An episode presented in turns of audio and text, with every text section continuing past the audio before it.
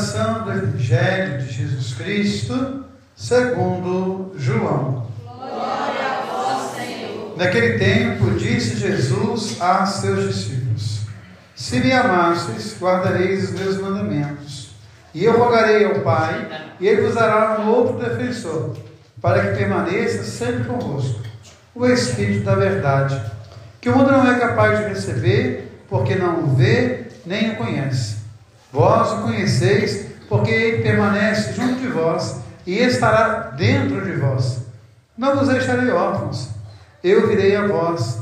Pouco tempo ainda e o mundo não mais me verá, mas vós me vereis, porque eu vivo e vós vivereis. Naquele dia sabereis que eu estou no meu Pai, e vós em mim, e eu em vós. Quem acolheu os meus mandamentos e os observa, esse me ama. Ora, quem me ama, será amado por meu Pai, e eu o amarei e me manifestarei a ele. Palavra da salvação. Glória a vós, Senhor. Que a palavra do Santo Evangelho nos conduza à vida eterna. Amém. Minha irmã e meu irmão, quando a gente se coloca hoje diante da palavra de Deus, esse tempo pascal ele é muito importante para a gente entender a dinâmica da igreja. Quando nós olhamos para a palavra de Deus, a gente sabe que Lucas escreveu dois livros. O primeiro livro que ele escreveu foi o Evangelho que tem o nome dele, o Evangelho de Lucas. E nesse Evangelho, Lucas retrata toda a ação do Espírito Santo na vida de Jesus. Tudo que acontece com Jesus acontece pela força do Espírito Santo. Só para a gente recordar, quando Maria recebe a visita do anjo, ela pergunta: Como que eu vou ser mãe? E o anjo responde: O Espírito Santo virá sobre ti, e a força do Altíssimo te cobrirá com a sua sombra. Depois, quando Maria vai à casa de Isabel, quando ela chega na casa de Isabel, que ela saúda Isabel, a casa de Isabel fica cheia do Espírito Santo. Depois nós temos o relato de Jesus quando ele começa a sua missão. Ele entra na sinagoga em Nazaré, no dia de sábado, ele faz a leitura e ao ouvir a leitura, ele diz: O Espírito do Senhor repousa sobre mim, porque ele me ungiu. Então, toda a ação de Jesus é uma ação pela força do Espírito Santo. O Evangelho de Lucas poderia se chamar, por exemplo, Atos de Jesus pela força do Espírito Santo. Já os Atos dos Apóstolos, também foi Lucas que escreveu, vai mostrar toda a ação do Espírito Santo, não mais em Jesus, mas agora na igreja. Toda a ação da igreja começa lá no dia de Pentecostes. Quando chegou o dia de Pentecostes, os apóstolos estavam reunidos em Jerusalém. De repente veio do céu o Espírito Santo. E toda a ação da igreja, quando a igreja vai tomar uma decisão, está lá. Tomamos uma decisão, o Espírito Santo em nós. Então, Atos dos Apóstolos, na Páscoa, nesse tempo da Páscoa, a gente lê Atos dos Apóstolos. Ele mostra como que a igreja nasce. Ela nasce pela força do Espírito Santo, ela nasce em Jerusalém, e aos poucos ela vai se espalhando mundo afora. Agora, hoje, o Renato fala da Samaria. E depois que ele vai se espalhando, vem o segundo momento da igreja, que é a infusão do Espírito Santo. Hoje nós vamos falar do Espírito Santo. Na Samaria, as pessoas recebem o Espírito Santo. Então, a ação do Espírito Santo na vida de cada um de nós. Que a gente possa celebrar daqui alguns dias a festa de Pentecostes, o Espírito Santo descendo sobre nós e atualizando a vida da igreja. Depois o apóstolo Pedro escreve para nós que nós vamos santificar em nossos corações Jesus Cristo.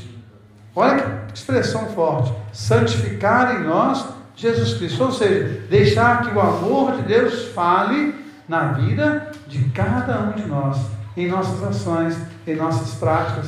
E assim o Espírito Santo vai habitando em nós e Jesus vai sendo santificado na nossa vida.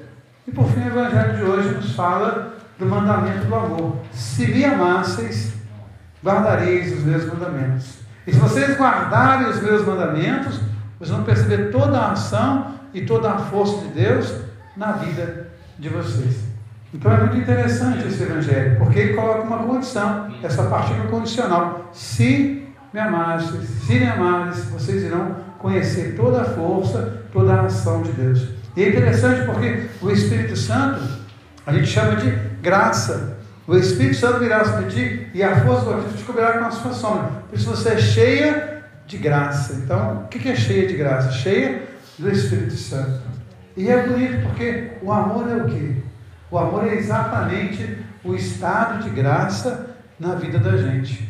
Padre Carlos Monte diz isso, né? Amor é estado de graça. Amo porque amo. Então, esse estado de graça na vida da gente é a ação do amor. Hoje, celebrando o Dia das Mães, a gente pode entender isso muito claro. Né? Por que, que a mãe ama um filho? Por que, que a mãe ama uma criança que acabou de nascer? Porque ela ama. Não coloca exigência nenhuma.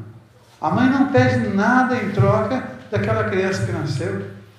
Se vocês repararem bem, uma criança quando nasce, ela faz três coisas: chora, come e caga. Não faz mais nada. É a única coisa que a criança faz quando nasce.